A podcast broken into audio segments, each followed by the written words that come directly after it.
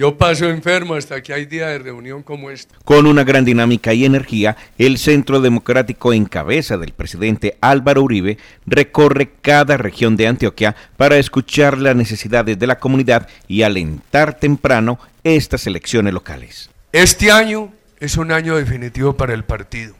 Por eso este trabajo tiene que ser muy consciente. Tenemos que bregar a recuperarnos en asamblea, consejo y participar en unas coaliciones que ganen gobernación de Antioquia, alcaldía de Medellín y muchos municipios. En esta ocasión el epicentro del foro fue Bello en el norte del Valle de Aburrá, donde se expusieron las grandes preocupaciones del país que se reflejan en lo local, como la gran polarización, el sistema pensional, la reforma a la salud, la reforma política y el aumento de los programas sociales en medio de una economía decreciente.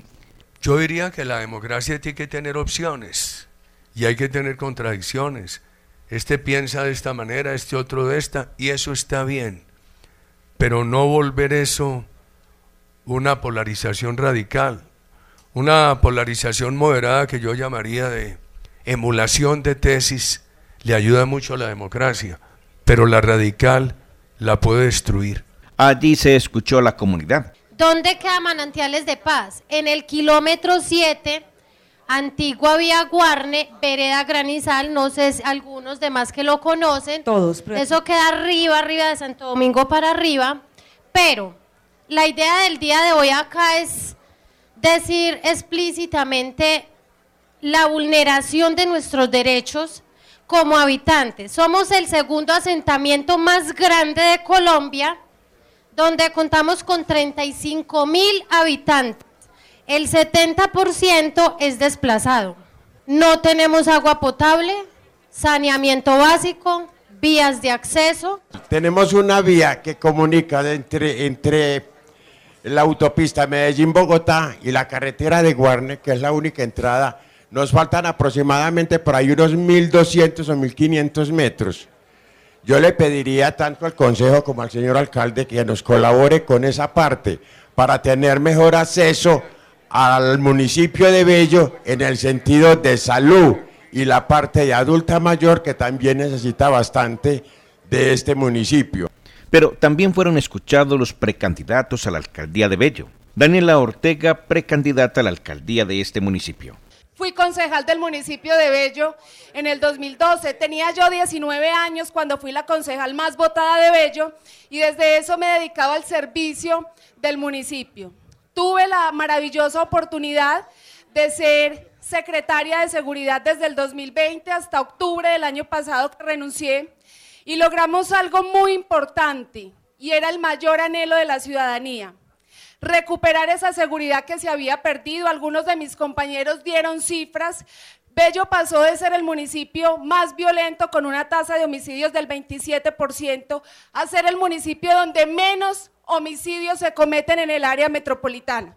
El expresidente Álvaro Uribe también manifestó su preocupación por la alta tasa de desempleo en los jóvenes de Medellín, que según datos oficiales asciende a cerca de 150 mil, y retó al precandidato a la alcaldía de este municipio, Sebastián López, a proponer una política de choque ante esta problemática. Presidente, rápidamente, con sapiencia tenemos que cambiar el modelo educativo. ¿Por qué? Muchos jóvenes no les cobran la universidad y les dan inclusive para el transporte, pero la necesidad del hogar los está haciendo abandonar incluso carreras. Hay que hacer una especie de módulos o diplomados o una escalera que permita que rápidamente, en cuestión de tres o cuatro meses, una formación que puedan certificarla, que le pueda ser útil en el mercado laboral y le permita ir al joven ascendiendo, al punto que subiendo escalones pueda llegar a ser profesional, que pueda llegar a una tecnología, a una técnica, a una carrera de manera escalonada. El exmandatario de los colombianos enfatizó que se requiere la educación convencional de corto plazo, un enfoque hacia el emprendimiento y más crédito para impulsar las oportunidades de los jóvenes en Antioquia. Pero en este foro también hubo un espacio para la delegación de Chile, conformada por dos antioqueños que laboran allí, un sacerdote, una comunicadora y un abogado de nacionalidad chilena. ¿Cómo solucionar el drama cuando un compatriota fallece fuera del país? El drama de muchas familias humildes que de alguna manera a veces en el consulado de la embajada no se puede pero cómo generar esta situación de poder repatriar a compatriotas que fallecen. La comunicadora social y directora de la Fundación Embajada del Inmigrante en Chile, María del Rosario Ramírez, recordó el gran aporte de la comunidad colombiana en este país de Sudamérica. Quiero hacer un llamado acá aprovechando que hay senadores, representantes, diputados, actuales alcaldeses, alcaldes y futuros. Por favor, los colombianos en el exterior Siempre seremos colombianos. No nos olviden, nos tienen olvidados. ¿Ustedes creen que nosotros no tenemos la capacidad de decirle a nuestras familias, a nuestros amigos, a nuestros vecinos que aporten un voto por ustedes? La tenemos. Yo como presidenta de la Fundación Embajada del Inmigrante en Chile, abogamos y apoyamos a miles de colombianos en Chile y en el mundo. Podemos apoyarlos. El abogado Samuel Ignacio Vergara, quien manifestó lo que ocurre en el entorno político en Chile, donde se debilita la oposición como una espiral de silencio. Los parlamentarios de la derecha están votando con los proyectos de la izquierda. Eso sí es gravísimo por cuanto todo lo que presenta el presidente Boric, que sabemos cuál es su tendencia marxista, está siendo avalado por los parlamentarios de derecha lamentablemente, que son los partidos históricos que se denominan Renovación Nacional y Unión Demócrata Independiente UDI. Es la UDI. Pero sí el Partido Republicano, que es un partido nuevo, se ha mantenido firme y ha sido el único partido cuyos parlamentarios están votando como oposición y no como gobierno. Creo que esa es una voz de alerta. Yo no me puedo entrometer en la política de Colombia, puesto que yo soy chileno, no me corresponde, pero sí creo que sería una voz de alerta que el Centro Democrático, bajo su guía, no caiga en el mismo error. Ante el estallido social y el cambio de rumbo en la política de Chile, esto fue lo que dijo el expresidente Álvaro Uribe.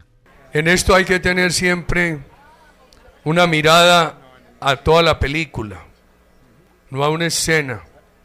La mirada a toda la película nos obligaría a mirar qué no hizo Piñera antes, que todo llegó con tanta fuerza a esa violencia. Porque si uno frena la violencia desde el principio no se la crecen. Pero si uno no la frena desde el principio y la crecen y la crecen, cuando ya esté bien grande no la alcanza a frenar.